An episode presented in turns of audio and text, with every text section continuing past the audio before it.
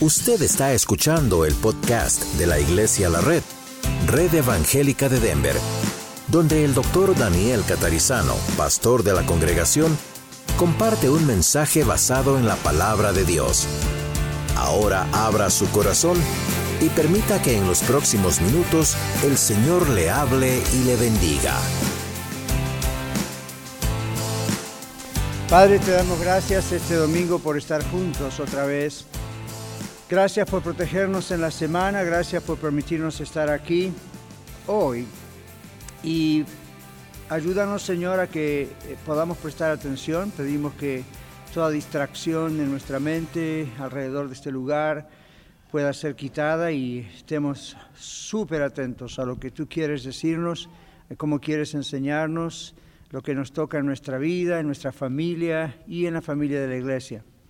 Gracias te damos por esta carta de Filipenses que tú has inspirado al apóstol Pablo hace tantos años atrás y que sigue siendo tan poderosa, no solo como literatura, sino realmente como tu palabra inspirada. Gracias Señor por transformar nuestras vidas a través de tu palabra.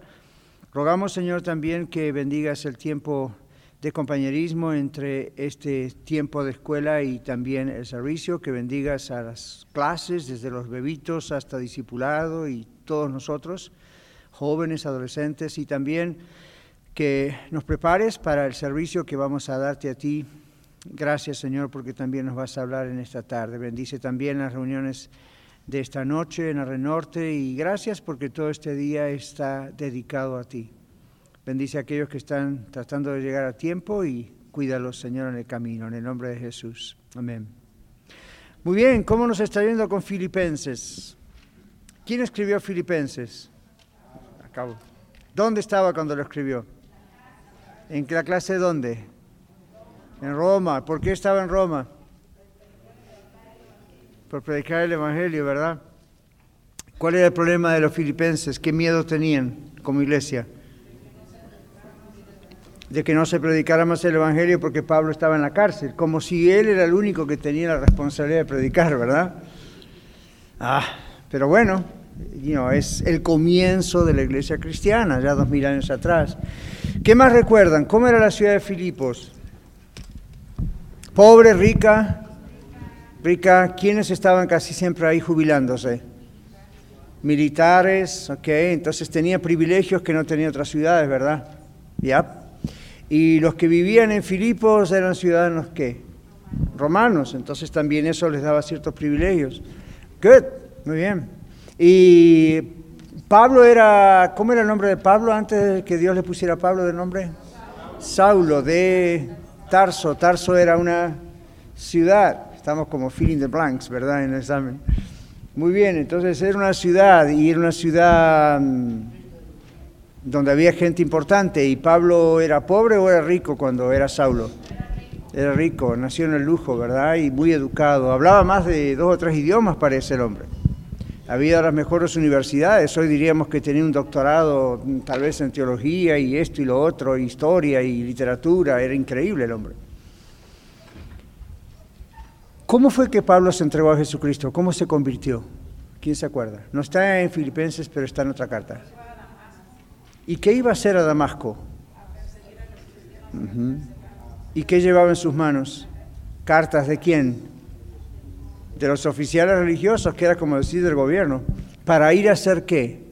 Oficialmente, legalmente perseguir a los cristianos. Y Pablo dice en su testimonio en otra carta que él entraba a la casa de los creyentes y arrasaba con mujeres, hijos, niños, hombres, y iba, por supuesto, no iba solo, ¿verdad? Usaba un, quizá el ejército o algo que tuviera, pero era violento el hombre.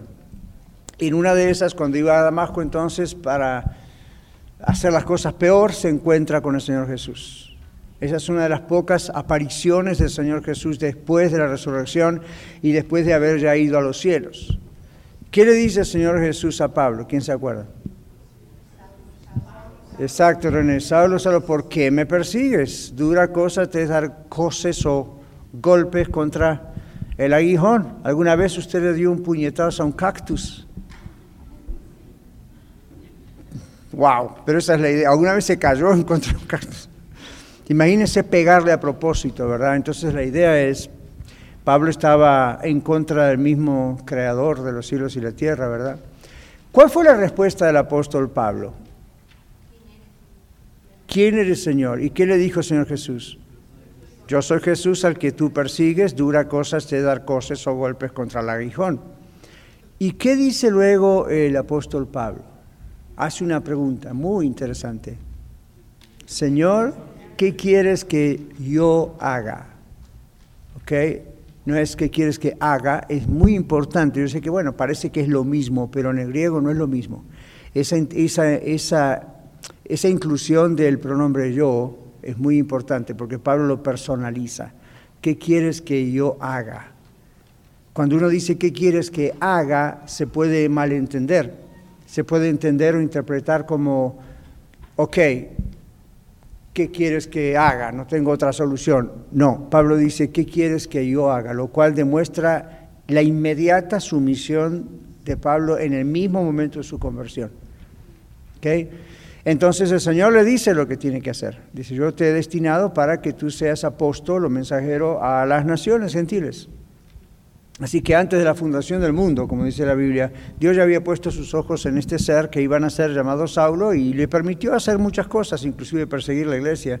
Y de pronto lo encuentra y ahora es pues uno de los apóstoles más conocidos. ¿okay? Y realmente un cuarto de la, del Nuevo Testamento es escrito por Pablo. Naturalmente inspirado por Dios, pero, pero escrito por él y es palabra de Dios. Bueno, entonces creo que sabemos un poco de Pablo. Muy bien, ¿cómo se enteró Pablo de las cosas que estaban ocurriendo en la iglesia de Filipos? ¿Quién les mandó el WhatsApp? Oh, fue Facebook, no fue WhatsApp. ¿Cómo se enteró Pablo de lo que estaba pasando en su iglesia en Filipos? Había dos, eso. Uno fue Epafrodito, yo sé, usted no le pondría ese nombre a sus hijos, pero you el hombre se llamaba Epafrodito y entre vecinos le decían Epa, pero ahí está.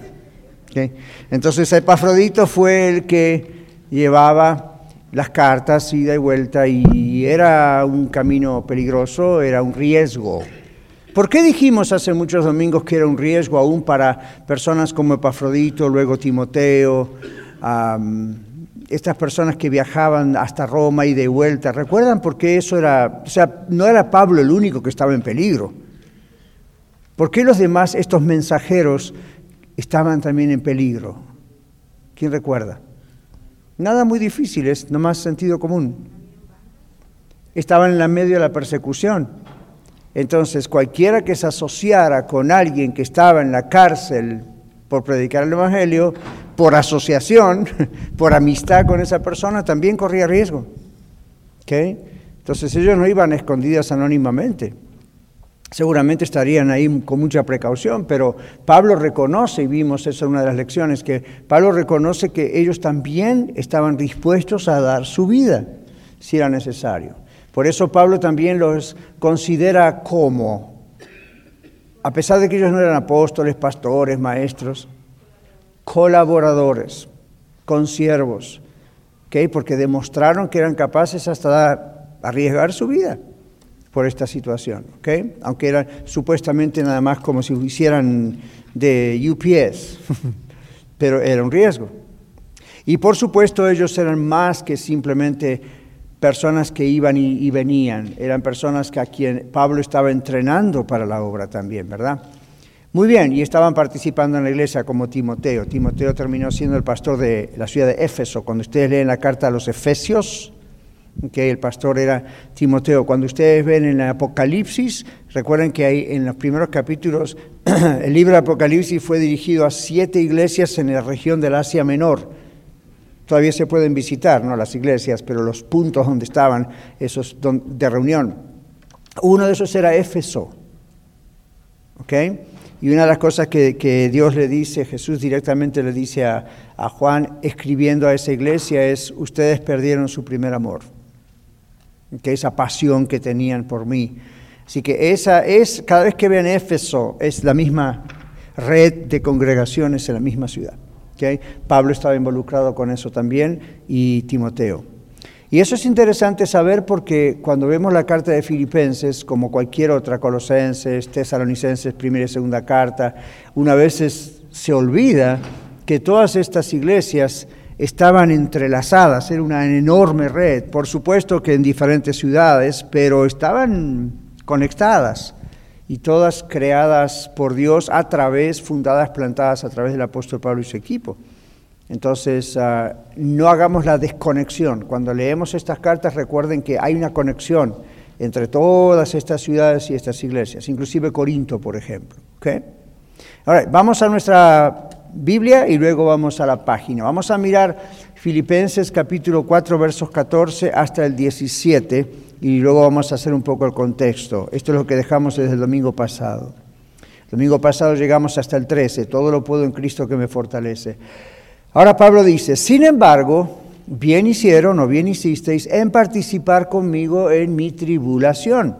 Y sabéis también vosotros, oh filipenses, que al principio de la predicación del Evangelio, cuando partí de Macedonia, y ustedes pueden verlo en el, libro, de los Hechos, cuando partí de Macedonia, ninguna iglesia participó conmigo en razón de dar y recibir, sino vosotros solos.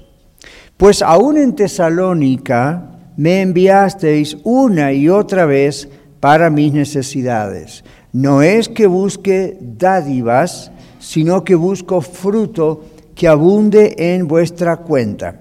Hoy vamos a estudiar hasta ahí, pero vamos a seguir con el texto. Pero todo lo he recibido y tengo abundancia, estoy lleno habiendo recibido de Epafrodito lo que enviasteis, olor fragante, sacrificio acepto. Ven, ya sabemos que Epafrodito era el que hacía esto. No solamente enviaba las cartas, también envió el dinero. ¿okay? Ahí estaba. Muy bien, sabiendo, habiendo recibido de Epafrodito lo que enviasteis, olor fragante, sacrificio acepto, agradable a Dios. Eso es como Dios lo ve.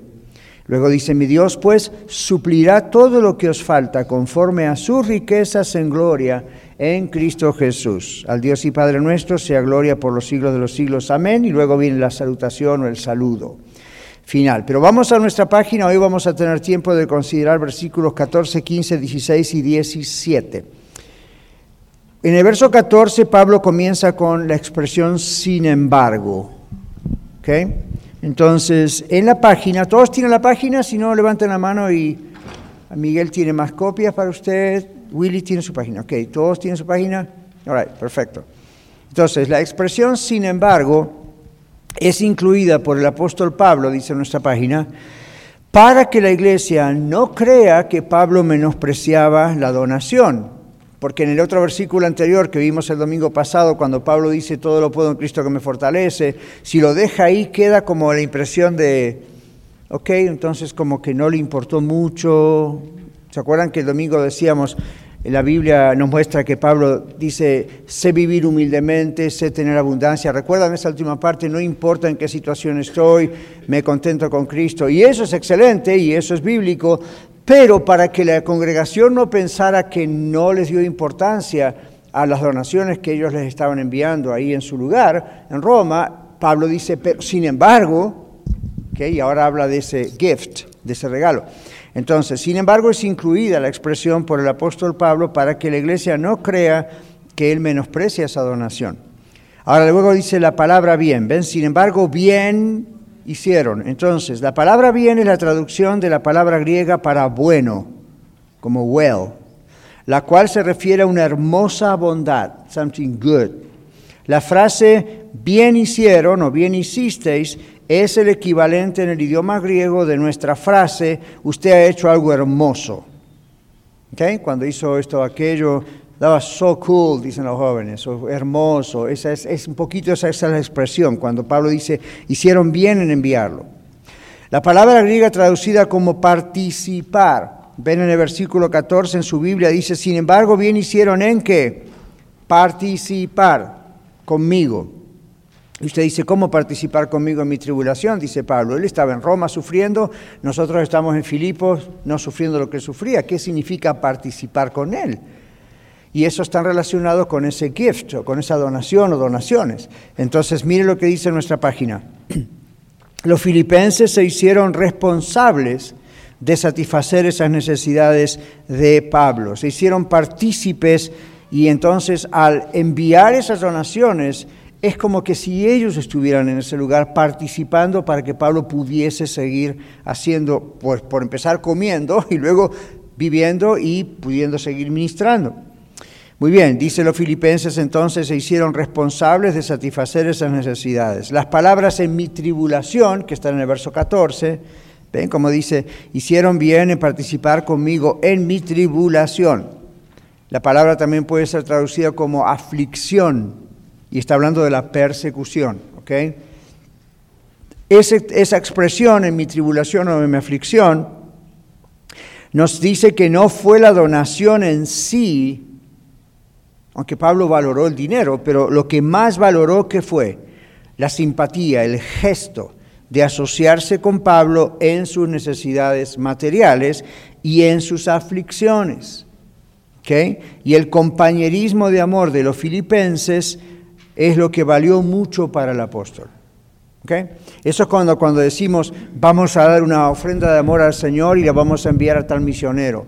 O tenemos, como esta semana anterior pasó, todos ustedes y yo, la iglesia, un cheque en nombre de la iglesia, eso es todos ustedes y yo que digamos ofrendamos, ¿verdad? Aunque usted no vea el cheque. Entonces enviamos a una familia en gran necesidad aquí en la iglesia, pasando por una tremenda enfermedad y no pueden trabajar y entonces los visitamos y ok, ayudamos. Esto no es Goodwill, esto no es el Salvation Army, esto no es una institución de caridad donde usted le puede decir a sus amigos, vaya que en la iglesia de la red le van a ayudar. Pero la Biblia dice que la familia de la fe es prioridad, la familia de la fe es la iglesia. Entonces nosotros tratamos de ayudarnos como iglesia cuando esas cosas pasan, ¿verdad? Un accidente o algo, la muerte de alguien como la semana pasada, o, la gravedad de otra persona y no puede trabajar. Entonces, ok, la persona aprecia, ¿verdad? Que Iglesia La Red, en nombre de toda la iglesia, le enviamos un cheque para ayudarlo, no vamos a sostenerle, ¿verdad? Es para ayudarle. Pero ¿saben lo que la gente siempre nos dice más? Pastor, ustedes no tenían que hacer esto, obviamente lo hicieron porque me aman. Entonces nos estamos asociando, una es una demostración práctica del amor, ¿verdad que sí? El libro de Santiago dice, y es una demostración de la fe, el libro de Santiago dice, la fe sin obras es muerta. La fe sin obras es muerta, es decir, uno expresa con obras, no para ganar la salvación, eso lo ganó Cristo, pero con obras, con actitudes como esa de la donación, como los filipenses a Pablo, uno está expresando la fe en la práctica. ¿Está bien? Comprendemos eso, ¿verdad? Sea, que no es solamente... Santiago dice, si usted ve un hermano en necesidad en la iglesia y le dice, oh, vaya en paz y no, abríguese bien, coma bien, voy a orar por usted. Dice, pero no le ayuda materialmente. Dice, su obra es puro bla bla.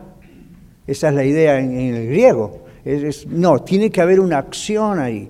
Está bien que estemos orando, es que estemos confortando y consolando, pero la Biblia dice a través de, Santiago, hay que hacer algo. A veces el algo es dinero, otras veces es tiempo otra vez, que, vamos a limpiar la casa o vamos a llevarle comida. Aquí nuestras hermanas y algún que otro hermano también se ha animado a cocinar para llevar comida a personas que no pueden. Esta misma semana una de las hermanas se accidentó, la, chocaron de atrás, se golpeó el cuello, estaba muy dolorida y no podía mover las manos para cocinar. Rápidamente varias hermanas fueron y le llevaron comida. ¿Qué? Entonces, ven, eso es expresar nuestra fe, lo que predicamos, y nuestro amor en formas prácticas. Entonces, Pablo, cuando recibió la donación, lo que está diciendo en esta carta es, ustedes participaron conmigo, como si estuvieran conmigo en Roma, y hasta se arriesgaron para que esto pueda llegar aquí. Así que no piensen solamente, Pablo escribió la carta de Filipenses solo con el propósito de agradecerles que le estaban ayudando para que él cumpliese su ministerio. Yeah. Pero Pablo está hablando de sus necesidades personales también, ¿se dieron cuenta? Él estaba atribulado, no estaba en comodidad, estaba en una cárcel. Yo les decía el domingo, aquellas cárceles no son como las de este condado u otros condados en los Estados Unidos, y no, con televisor y aire acondicionado y calefacciones, a mí no son. Algunos de nosotros estuvimos por aquellas tierras. Marta hace poco, eh, no sé si alcanzó a ver eso, Lidia creo que sí, yo me metí en una de esas cuevas donde supuestamente estaba Pablo eh, una vez allá cuando fui a Israel hace muchísimos años. Y nos dijeron, esta era una típica prisión de aquellos años. No era Roma, pero era una típica prisión. You don't want to be there. No quiere estar ahí. Que Es una cueva húmeda, con ratas, metida ahí en lo profundo, desconectado. Entonces, posiblemente Pablo en la ciudad de Roma estaba en otras circunstancias porque era la ciudad de Roma. Pero estaba sufriendo, no estaba con su gente, no estaba con su iglesia, no era dueño de hacer su vida, de andar y hacer, y, ¿verdad? Estaba, como les dije en las primeras lecciones, básicamente encadenado junto a un centurión romano 24 horas. Así que no podía ir a ningún lado. Hasta para ir al baño tenía que estar ahí encadenado con un centurión. A mí es la dignidad de un ser humano va, pero a lo peor, ¿verdad? Entonces ah, era, era difícil, era difícil. Pablo no perdió su tiempo porque ya vamos a ver el próximo domingo o el otro, cuando estemos terminando esta serie de Filipenses, que Pablo dice, saludos de parte de la casa del César. ¿Recuerdan qué significaba eso? Que lo saltamos al último capítulo allá al principio para ver. Pablo no perdió su tiempo y probablemente hasta soldados romanos se convirtieron, porque les hablaba él de Cristo. Y los soldados estarían pensando, ¿para qué me hablas de Cristo? ¿Para terminar como tú, acá encadenado al lado mío en una cárcel? Pero ven, Pablo sentía lo que nosotros también tenemos que sentir. Podemos estar aún en la cárcel, pero totalmente libres. ¿Ven? El Señor dijo, conocerán la verdad y la verdad os hará libres, entonces no importa en qué circunstancia uno esté, inclusive si es por causa de Cristo, uno, está libre.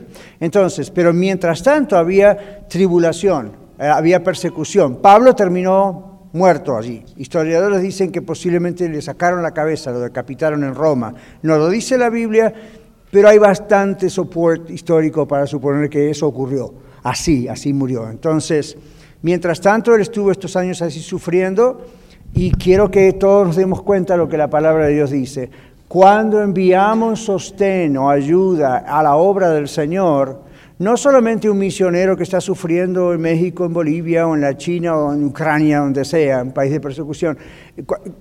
cuando estamos participando en, en, el trabajo de la obra del Señor, como esta semana, dos, tres veces, y una, especialmente esta ayuda que enviamos, no solamente a nivel de dinero, una donación, sino a nivel de poner manos a la obra, ayudar todos nosotros estamos participando de eso. ¿Sí o no? Y usted dice, bueno, pastor, yo no acostumbro a diezmar o a ofrendar. Se lo perdió, usted no participó. Pero si usted lo hace, sepa que eso es lo que se hace. No crea que es para pagar la luz y el personal y los impuestos. Y bueno, parte va todo eso también, pero en realidad esa no es la cosa principal. La cosa principal es donde tiene que hacerse esto, de extender la obra. ¿Ven? Eh, ayer estuvimos los líderes reunidos y yo les dije, hay dos o tres lugares potenciales para abrir otra tercera iglesia a la red. Y todo el mundo está, ¡yeah, gloria a Dios! ¿Dónde es pastor? ¿Dónde es pastor? No sé todavía, estamos en trámites y tengo que hablar con los pastores americanos de esos lugares a ver si nos dejan. Pero eso cuesta dinero. Tenemos la red norte, cumplimos un año ahora en abril, cuesta miles de dólares hacer eso.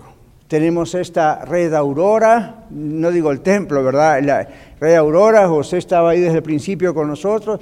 Esto cuesta dinero, que hay mucho, mucho más dinero de lo que cuesta mantener una casa, una familia. Entonces, yo no soy pastor de los que pasar al frente y decir, hermanos, vamos a juntar la ofrenda porque hay que pagar esto, hay que pagar el otro, porque la, la, idea de la ofrenda no es para pagar los biles, uno sabe que se pagan los biles. El Señor Jesús tenía sus doce apóstoles y tenían ofrendas que la gente le daba. Recuerda que en Mateo, en la Biblia, en Lucas habla acerca de, por nombre y apellido, menciona mujeres. Una era la mujer del intendente, del alcalde de la ciudad, llamaba Chusa. Sorry, pero así se llamaba. Entonces, ella también participaba obviamente era creyente, se, convirtió a Cristo, y ella, como Susana, otra que se llama así Susana, dice, participaban con sus bienes y le daban de sus bienes al Señor. Ahora piensen esto, ¿cuánta gente viajaba todo el tiempo, caminaba, andaba con el Señor Jesús todo el tiempo por tres años? Ustedes los conocen por nombre, los doce apóstoles. ¿Nunca lo pensaron? ¿Nunca pensaron que varios de esos apóstoles tenían familia? Sabemos que Pedro era casado porque el Señor Jesús fue la casa y sanó a su suegra de Pedro. Entonces, ¿qué pasó? Estas personas dejaron completamente sus oficios. Pedro dejó su oficio de pescador, que era redituable. Mateo, Leví, a mí y otras personas, no solo los apóstoles, de pronto siguieron a Jesús así. Entonces, ¿cómo se sostenía el Señor Jesús? En un momento él dijo, yo no tengo ni dónde repostar mi cabeza. Eso no quiere decir que era un homeless, como algunos piensan. Simplemente quiere decir lo que diríamos algunos de nosotros hoy.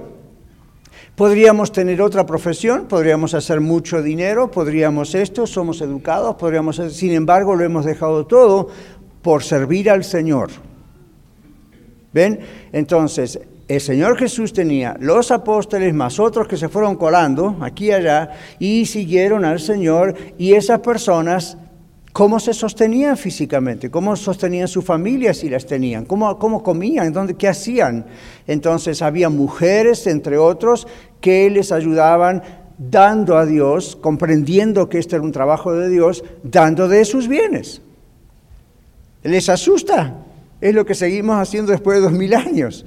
No deberíamos tener problemas con eso. ¿Sabe por qué tenemos problemas con eso? Usualmente son entre varias razones dos principales. Una, porque quizá tuvimos malas experiencias en otros lugares y entonces, como dice aquí el viejo refrán, el que se quema con leche, cuando ve la vaca llora. ¿No? Porque recuerda la quemadura. La otra es porque no hay comunión con Dios. Entonces no se, no se ve qué es esto del reino de Dios y la iglesia. Entonces uno, uno puede llegar a caminar con los codos, como dicen por ahí en México, ¿verdad? Pero esa persona todavía no ha crecido en el Señor y, y entonces mide y mide y mide. Bueno, Pablo da gracias a Dios por los filipenses y le da gracias a los filipenses porque los filipenses comprendieron cómo ser ministros, cómo estar involucrados en el ministerio de abrir iglesias por todos lados como hacía Pablo y de sostener esas iglesias vía enviando esas ofrendas. Recuerden que dijimos hace como tres meses atrás cuando empezamos que esa era la razón inicial por la cual Pablo escribió la carta a los filipenses. ¿Recuerdan eso? No lo recuerdan porque no les conviene, pero lo recuerdan. Porque nos conviene recordarlos. Esto es hermoso, esto es maravilloso. Yo siempre le digo, mi esposa y yo tratamos de ir por arriba en lo posible, lo que fuera de mis ofrendas, porque más de 45 años probados de que el Señor es fiel. El Señor no falla. Nunca hacemos una negociación con el Señor. A ver, le vamos a dar tanto para que nos dé doble, triple, cuádruple usando el texto de la Biblia. No, no, no. Simplemente, donde esté vuestro corazón, donde esté vuestro tesoro, dice la Biblia, ahí está vuestro corazón y vuestro bolsillo, vuestra bolsa. Entonces Pablo sabía esto, los filipenses sabían esto, y Pablo les agradece no tanto por las cifras de dinero, que ni siquiera las menciona, ¿se dieron cuenta? Lo que está Pablo diciendo es, lo que ustedes están haciendo para la obra de Dios, inclusive sosteniéndome a mí, Pablo, físicamente mis necesidades, es participar en el reino de Dios y es participar en las tribulaciones que yo estoy eh, eh, teniendo aquí. En otras palabras, aún esas donaciones eran como una demostración de Pablo, estamos allí con usted en la cárcel, como si estuviéramos ahí sufriendo con usted. No podemos estar con usted, pero aquí esta donación es para ayudarle, para animarle y es, es como si estuviéramos con usted. ¿Captan la idea? Entonces Pablo dice, ustedes están conmigo en mis tribulaciones, no me ignoran, no dijeron ahí que Dios le ayude. Es una forma de espiritualizarlo, ¿verdad? Oh, gloria a Dios, está sufriendo por Cristo, eh, Dios le va a proveer. Dios provee a través de la iglesia. No manda ángeles tirando dólares. Es eh, pues la iglesia es el cuerpo de Cristo. Entonces Pablo había dado mucho a la iglesia. No sé si en dinero, porque ya era pobre cuando estaba para los filipenses, pero sí de su vida. Versículos 15 y 16 nos dice, Pues aún en Tesalónica me enviasteis una y otra vez para mis necesidades. No es que busque dádivas, sino que busco fruto que abunde en vuestra cuenta. Vamos a la página. Versículo 15-16. ¿Qué significa en el original, en griego, esta idea de sabéis también vosotros? Esto marca la transición de la primera experiencia de generosidad y es como haberles dicho, pero esto no es algo nuevo, filipenses, porque ustedes siempre han sido generosos. ¿Ven? Siempre han sido generosos. Los filipenses habían sostenido a Pablo no solamente ahora para ellos en, en la ciudad de Filipos. Dice, ellos habían sostenido a Pablo desde el comienzo de su ministerio al partir de Macedonia. Si ustedes leen el libro Los Hechos, después de la resurrección de Cristo, empieza los Hechos y luego Pentecostés y el derramamiento del Espíritu Santo, el comienzo de la iglesia, la conversión de Pablo, y ustedes siguen leyendo, leyendo, leyendo, y se van a encontrar cómo la iglesia empieza a enviar a Pablo y a Silas y a Bernabé y a otros a diferentes ciudades de los gentiles para predicar el Evangelio. Entonces, Miren hechos y van a ver de qué está hablando Pablo. Ahora, cuando Pablo partió de Macedonia, dice ninguna iglesia de las que ya estaban establecidas participó con ellos en razón de dar y recibir, sino los filipenses. ¡Wow! ¿Ok? Ahora, escuchen esto. Los filipenses habían sostenido a Pablo desde el comienzo de su ministerio al partir de Macedonia. La iglesia había tomado muy seriamente el servicio del sostenimiento material. Es un servicio, es un ministerio que tenemos. El servicio de sostenimiento material del apóstol para que él, Pablo, pudiese ejercer el ministerio misionero. Las palabras dar y recibir son en griego un dúo de términos usados en los negocios y se referían a las columnas de débito y crédito en una hoja de contabilidad, en accounting. Como en su casa, ¿verdad? A veces yo en misma radio digo, no es tan difícil, tome una hoja, haga dos columnas, lo que entra y lo que sale. Esa expresión es la que Pablo usa y la gente la conocía. ¿Okay? Dar y recibir, débito y crédito. Es una hoja de contabilidad. O en un formulario de budget, o de presupuesto. La iglesia de los filipenses le debía mucho a Pablo, ya que había sido Pablo quien los ganó para Cristo y los nutrió, los alimentó en la fe por todo el tiempo que estuvo con ellos. Pablo tenía ciertos créditos, para usarlo así, en los libros de contabilidad que ellos tenían la responsabilidad de honrar. Pablo se refirió a algo similar en 1 Corintios 9, 11. ¿Quién quiere ayudarnos a leer 1 Corintios 9, 11? Miguel está listo con el micrófono. Ahí atrás, Saúl. Ok, good. 1 Corintios 9, 11, please.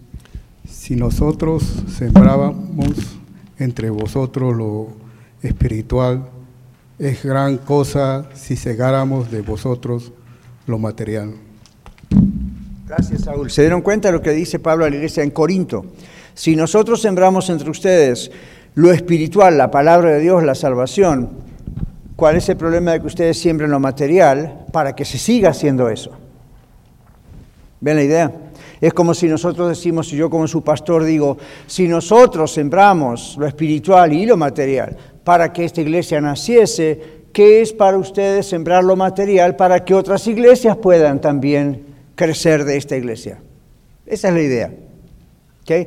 ¿Por qué Pablo dice eso? Pablo no está pidiendo plata, Pablo no está pidiendo dinero, su idea no está en el signo dólares o shekels o como sea su moneda en aquel tiempo. Lo que está diciendo es, donde esté vuestro tesoro, ahí está vuestro corazón.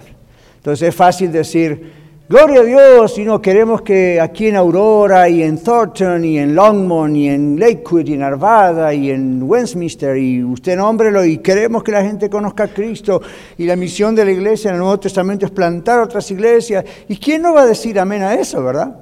Si usted fue salvo y salva, usted experimenta la salvación y no quieren ustedes que familiares, amigos, vecinos, compañeros de trabajo también se entreguen a Cristo, ¿sí o no? Por supuesto que sí, si no estamos en problema, ¿verdad? Una persona salva siempre quiere que otras personas sean salvas. Quieren que, si yo les digo a ustedes, no quisieran ver muchas iglesias buenas, bíblicas, fuertes alrededor de la ciudad, te escucho un gran amén seguramente, pero piensen esto, eso cuesta dinero. Ahora, A veces lo espiritualizamos mucho y decimos, Señor, tú proveerás. Y Dios dice, por supuesto que voy a proveer a través tuyo. Ese es el punto. Entonces, cuando Daniel Catarizano y familia dijeron, Señor, entendemos que tú nos estás diciendo varias confirmaciones, nos muestran que tú quieres que abramos una iglesia y luego el nombre no nos importaba en ese momento. Y cuando abrimos una iglesia no teníamos nadie, éramos nosotros cinco. Después vino José, la familia, después vinieron otros. Entonces, ¿qué pasó? Estaba también Patti, que está aquí, Patti Martínez, son fundadores de la iglesia. Pero cuando nosotros arrancamos, aún antes que llegaran, nosotros tuvimos que poner no solamente mucha oración y mucho esfuerzo, pero también dinero. Porque donde está nuestro tesoro, ahí va nuestro corazón. Y nuestro corazón es, ahí va el dinero, esto es lo que amamos, Dios nos ve. Entonces uno dice, vamos a seguir sembrando, vamos a seguir sembrando. Ahora estamos pensando en una tercera iglesia a la red. Yo no me pongo a sacar cuentas para ver si tenemos o no tenemos. Uno es consciente y como dice la Biblia, uno no va a edificar una torre antes de hacer un budget. Pero como, ¿cuántos de ustedes han leído el libro Mi experiencia con Dios? Si no, yo los invito que después que terminemos Filipenses, cuando se abre otra vez la clase de mi experiencia con Dios, vayan allá, son 12 semanas, aprendan lo que nosotros muchos aprendimos antes de algunos de nosotros hace muchos años con el hermano Blackaby okay, donde va la Biblia y, ahí está la, está la idea. No hacemos solamente lo que dice un budget o un presupuesto. Cada vez que Dios dice hacer algo, fíjese que lo que Dios dice hacer humanamente tiende a ser imposible. Y entonces dice uno, ¿cómo voy a hacerlo si es imposible? Justamente para que lo haga Dios y no el esfuerzo humano, entonces la gloria se la lleva a Él, no a nosotros. Si yo les digo, Miren, el Valle dice que podemos abrir, I don't know, dos, tres iglesias este año, nos va a alcanzar, la gloria es para nosotros como iglesia de la red. Pero si yo les digo, en realidad como Valle, como presupuesto, mm, no alcanzaría, pero Dios lo dijo y vamos a confiar en Él y Él va a proveer. Entonces cuando Dios lo hace, como pasó con Aurora y con Norte, ¿quién se lleva la gloria? Dios. Miramos atrás y decimos, esa no la habíamos pensado. ¿Ven? O no sabíamos que ese dinero podía venir de tal lugar. ¿Ven? Entonces uno dice, la gloria se la lleva el Señor. ¿Quieren un ejemplo de esta semana con cifras? ¿Les gustan las cifras? Ah, ok, entonces seguimos otro tema porque no les gustan. Muy bien, versículos 15 y 16 dice, y sabéis vosotros entonces, dar y recibir son un dúo de términos contables, etc. Ahora, en 1 Corintios 9:11, como dijimos, Pablo entonces dice, hay una responsabilidad en la obra del Señor. La frase al principio de la predicación que dice Filipenses, ¿verdad? Pablo dice, ¿saben ustedes que al principio de la predicación, cuando empezó todo esto, nadie, excepto ustedes, fueron participantes monetarios en esto, esa es la idea. Se refiere entonces al tiempo cuando Pablo les predicó por primera vez, alrededor de 10 años antes de esta carta. Ahí tiene una referencia histórica, de 10 años después pasa esta carta. Así que Pablo está recordando lo que hicieron ellos, ¿hacía cuánto? Empezaron 10 años atrás y no terminaron nunca. Entonces dice aquí, Pablo menciona la ciudad de Tesalónica, Ven cuando dice, aún en Tesalónica me enviaron. Y uno dice, ¿y qué tiene de distintivo? ¿Por qué menciona Tesalónica? Bueno, mire la página. En Tesalónica había una iglesia que Pablo también había plantado y era mucho más rica en dinero. Es decir, esa gente en Tesalónica, podríamos haber dicho, no necesitaban que otra iglesia en Filipos, que aunque era una buena ciudad, no era tan rica como Tesalónica, y, sin embargo los filipenses no les importó.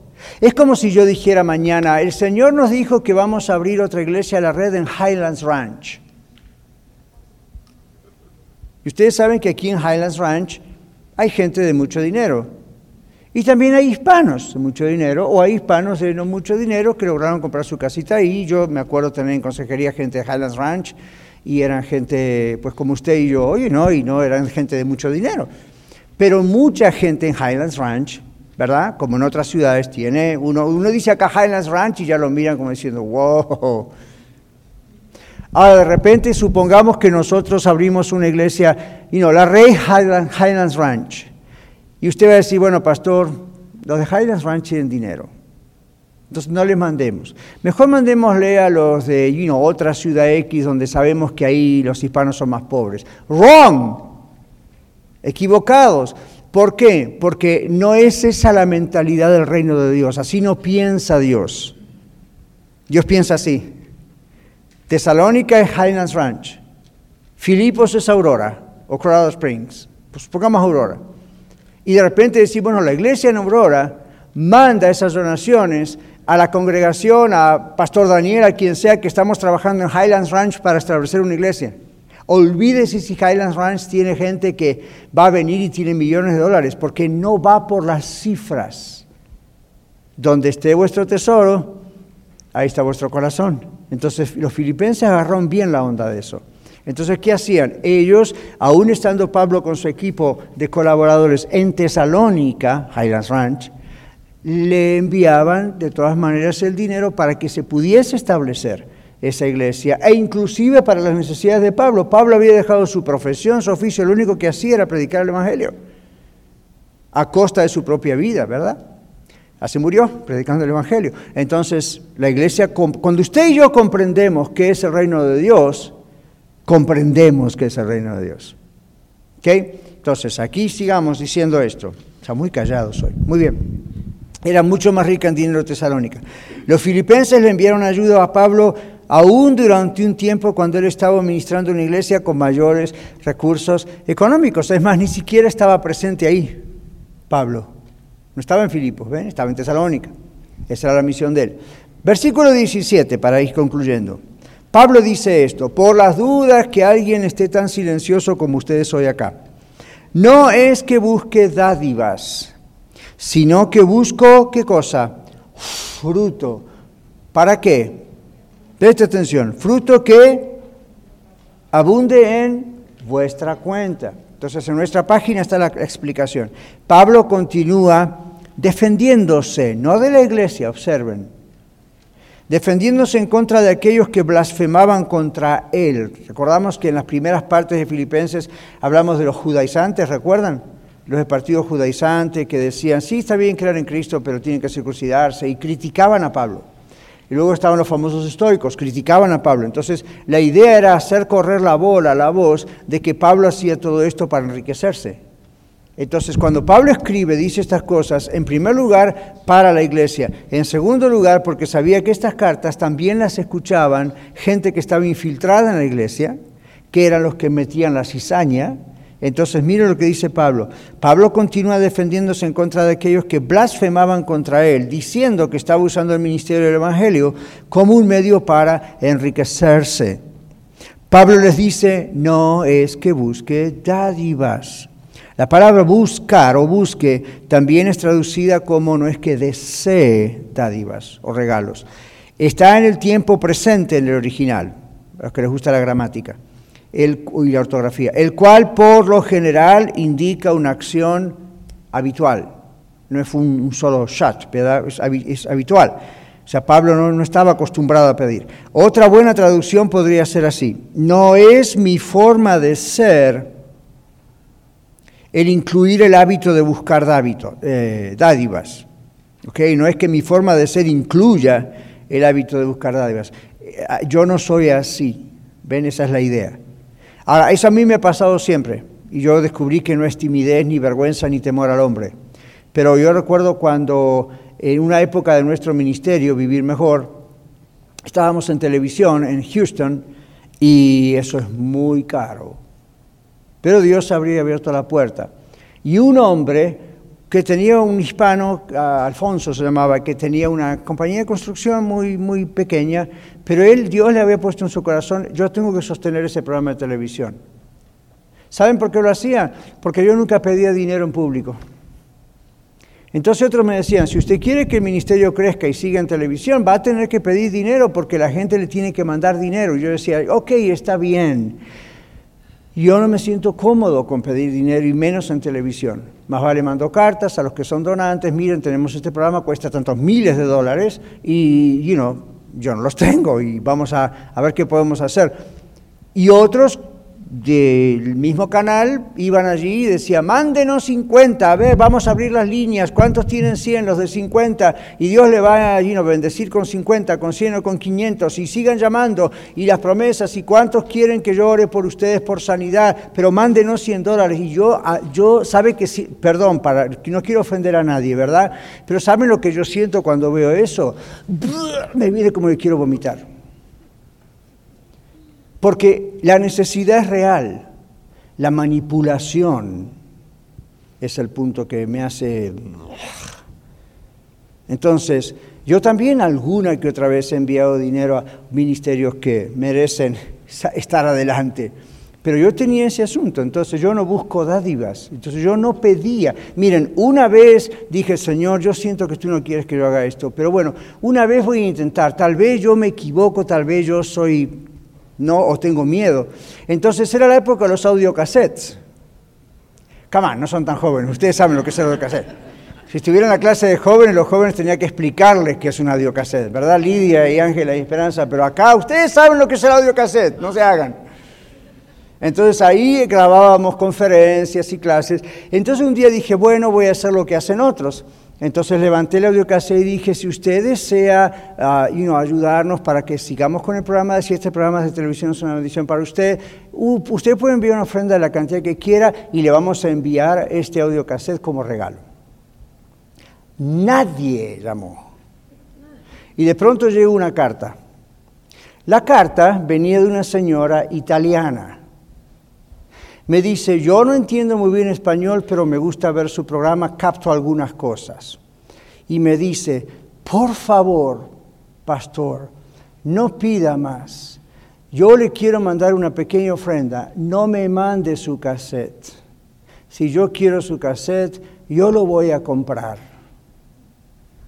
¡Pum! Esa fue la respuesta de Dios. Nunca más pidas dinero en el aire. Nunca más pedí dinero en el aire. Esa fue la, ok, esta respuesta, cabezón Daniel, para que no lo hagas. Te dije que no lo haga. Ustedes ven que yo estoy en Viva Mejor. Hace años que estamos en Viva Mejor. ¿Alguna vez me escucharon pedir dinero para que el Señor sostenga el programa Viva Mejor? No. ¿Ven? Entonces, ¿qué, cuál es el punto? ¿Está mal? ¿Es pecado? No. Pero yo como Pablo pienso lo mismo. Yo no estoy buscando dádivas. No, no, no, no es mi personalidad you estar pidiendo. Cuando estábamos en Houston, ustedes conocen Daystar, ¿verdad? Aquí está Daystar también por cable. Y bueno, Daystar estaba a pocas cuadras de mi casa y yo fui muchas veces, ahí me invitaron muchas veces. Y una vez estaba la famosa maratón. Y dije, no cuenten conmigo, yo soy malísimo para pedir dinero. Van a perder dinero porque lo que yo voy a hacer ahí, en vez de pedirles que sigan mandando dinero en los próximos cinco minutos, le voy a decir, no mande dinero, eso es de su iglesia local, haga de otra forma. Entonces me van a echar a patadas de este canal, así que mejor no cuenten conmigo. Entonces no estaban las maratones, sino porque no sirvo para eso. Pero no es timidez, no es que yo soy superior y más espiritual que otros, simplemente veo que tiende a la manipulación, ¿verdad? Entonces yo digo, bueno, si una persona le está bendiciendo ese programa de radio o está bendiciendo ese programa de televisión, Dios tiene que poner en el corazón de esas personas, de corazón, ayudar extra de lo que tienen que hacer en primer lugar en su iglesia local.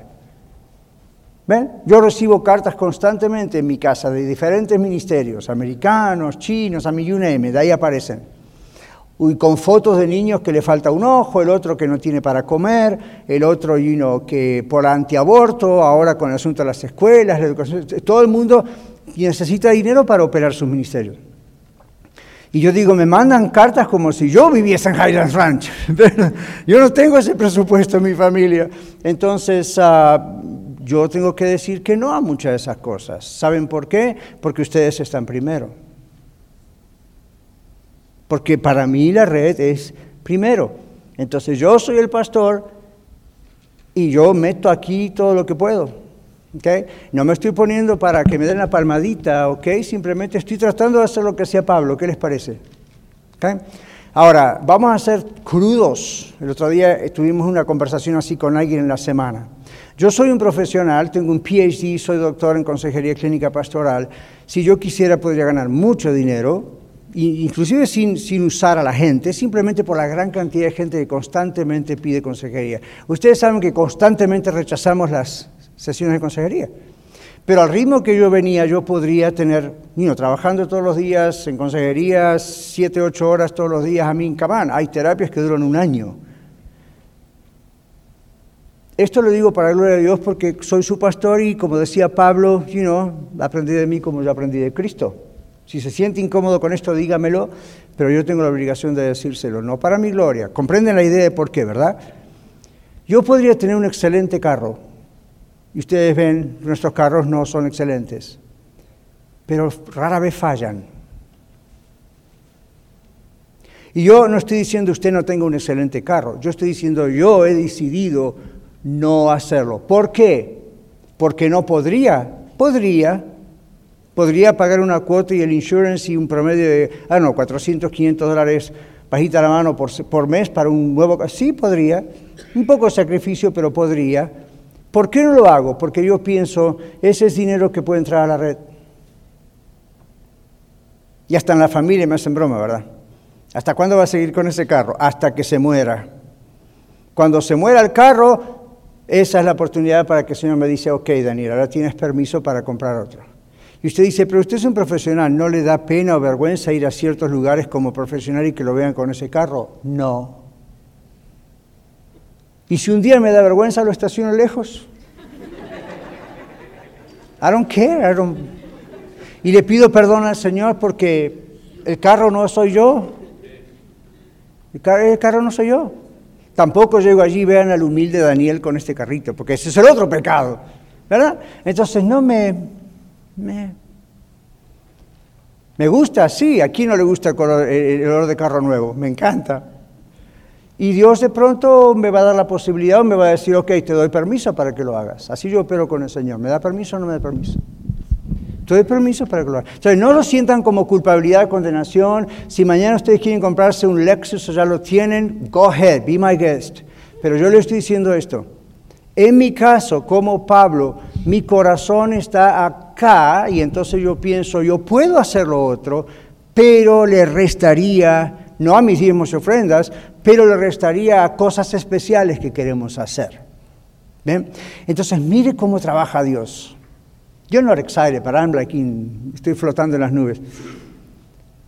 Estamos pensando en una tercera iglesia a la red. Estamos pensando lo, lo que, el gasto que significa. Estamos pensando en el ministerio Vivir Mejor, que nosotros cuando empezamos pusimos pero miles de dólares para que fuera posible iglesia a la red, porque todavía ustedes no estaban.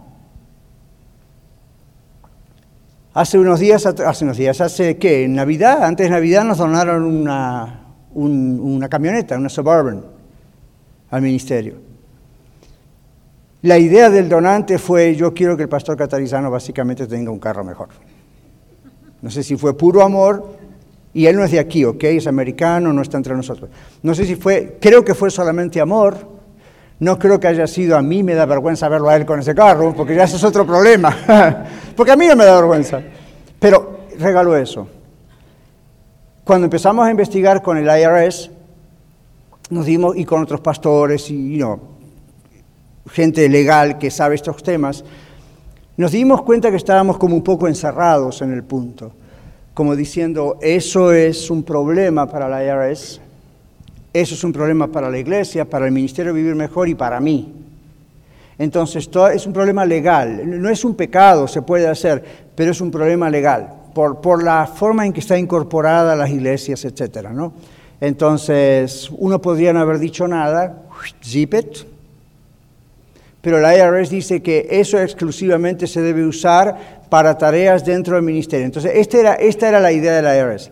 Ok, pastor catarizano, reverendo catarizano, como dicen acá, si usted quiere, usted puede aceptar ese vehículo para usted porque el donante tuvo esa idea, pero por ley el donante no puede especificar así exactamente para qué eso va a ser. Una vez que lo donó, lo donó, se desprende, no tiene control de eso.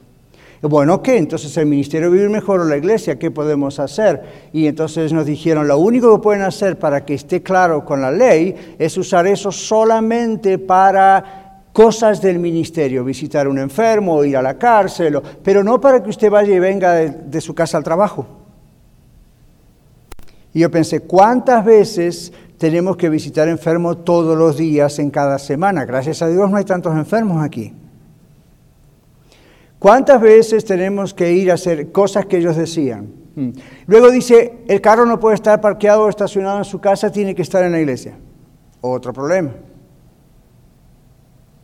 Y así. Entonces nos dijeron, lo mejor que pueden hacer es deshacerse de ese vehículo, vender ese vehículo y ese dinero entra por donación y está todo limpio y está todo bien.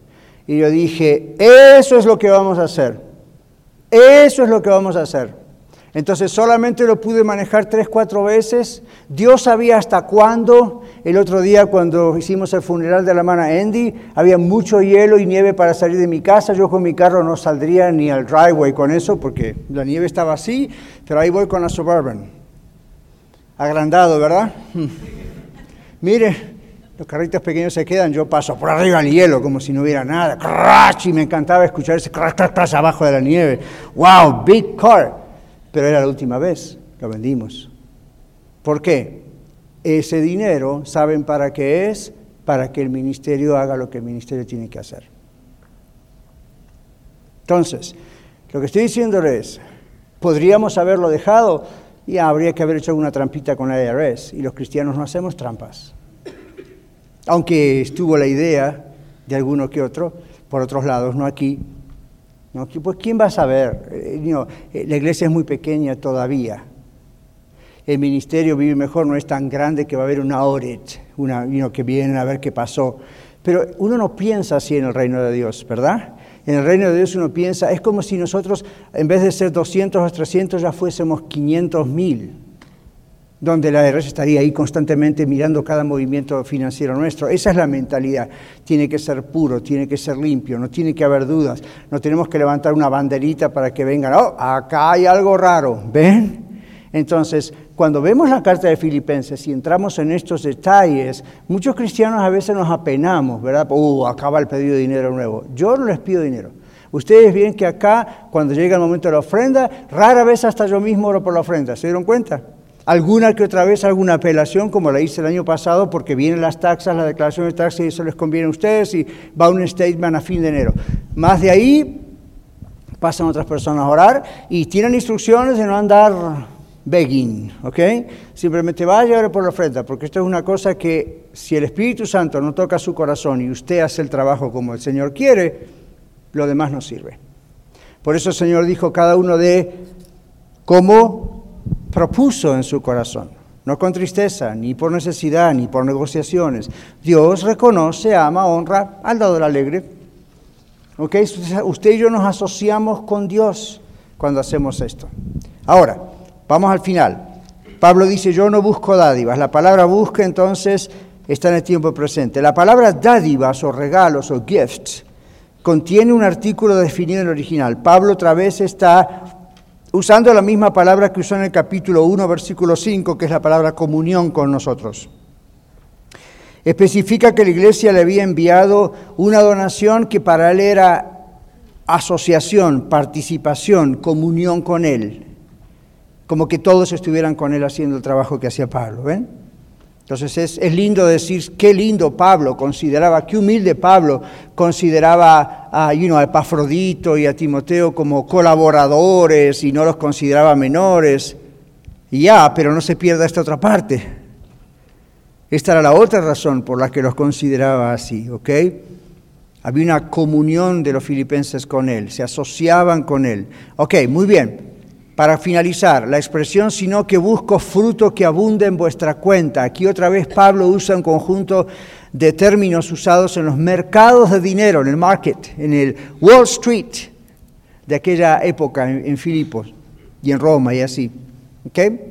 Entonces, que ya existían ese tipo de transacciones. Entonces dice, yo estoy buscando intereses que puedan acumularse en la cuenta a favor de ustedes. Había un libro que no sé si todavía se reedita o no, pero yo era un jovencito cuando había un libro en circulación que se llamaba Libros de Cheques del Banco de la Fe. Libro de cheques o checkbook del Banco de la Fe. No tenía nada que ver con el Evangelio de la Prosperidad. Ni existía en esa época esa idea. Es algo más moderno.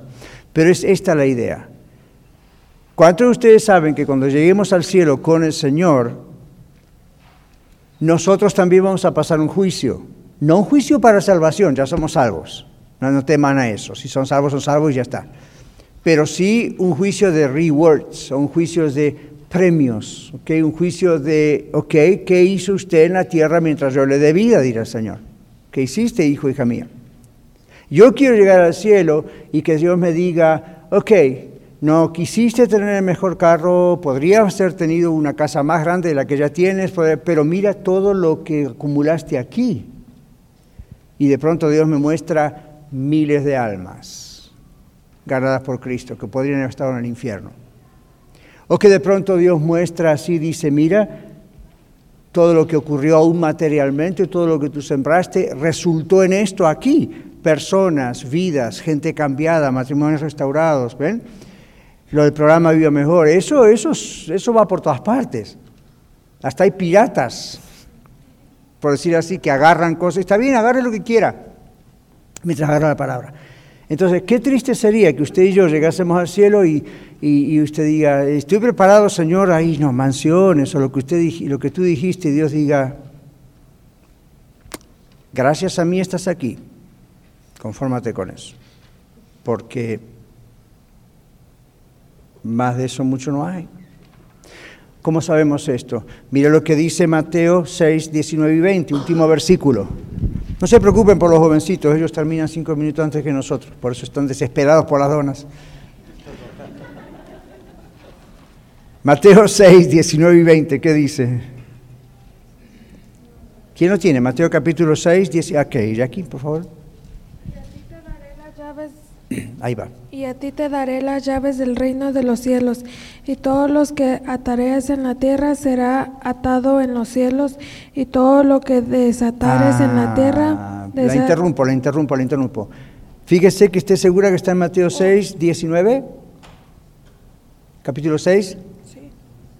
19. 6, 19. No os hagáis tesoros en la tierra. No, no hay problema. a veces es más complicado con el celular. Mateo 6, 19. Dice, no oh, os hagáis tesoros en la tierra, donde la polilla y el orín corrompen, y donde ladrones minan y hurtan, sino haceos tesoros en el cielo, donde ni la polilla ni el orín corrompen, y donde ladrones no minan ni hurtan. Y ahí luego dice, porque donde esté vuestro tesoro, ahí estará vuestro corazón.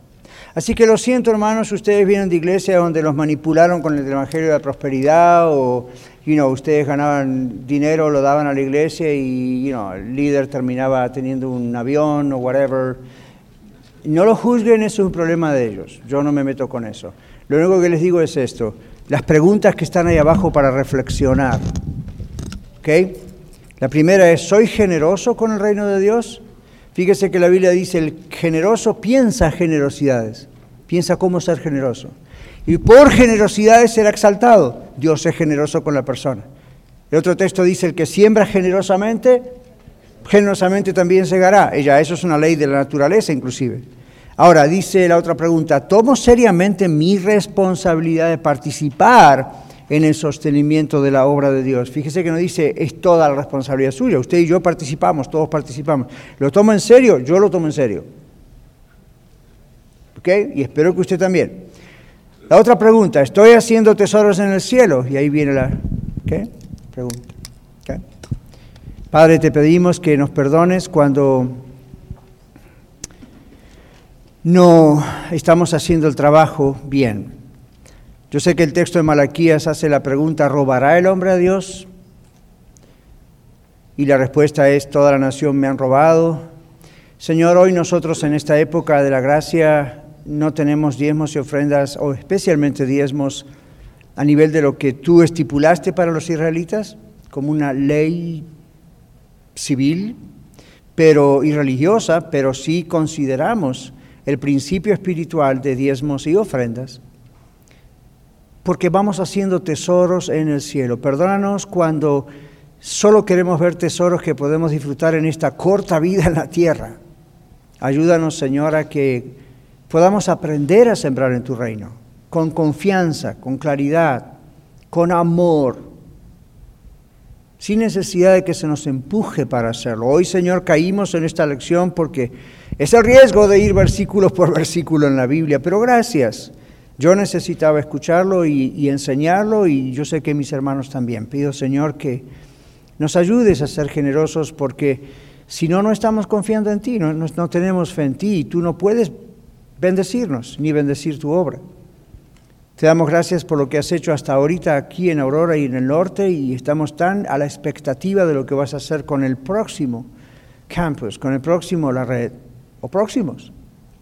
Sabemos que no queremos juntar dinero como si fuera una empresa o un club que necesita hacerlo sino que nos ayudes a comprender y aceptar y obedecer en el sembrar para ti, sabiendo que tú haces milagros y que tú provees de maneras que a veces ni nos imaginamos. Generalmente pasa eso. Te damos gracias, Señor, y sorpréndenos con eso, pero ayúdanos a obedecerte para que tú nos puedas sorprender también, siendo generoso como ya eres de por sí, sobreabundantemente con nosotros que tú puedas mirar a la tierra y conocer Iglesia La Red como una de las iglesias más generosas que existen, no para nuestro engrandecimiento, pues ni edificio tenemos, ni estamos pensando en eso. Queremos, Señor, que el dinero sirva para poder publicar tu palabra, predicar tu palabra, abrir otras congregaciones, ayudar a misiones, sostener todo lo que tú nos das. Te damos gracias Cámbianos en esta área también, en el nombre de Jesús. Amén.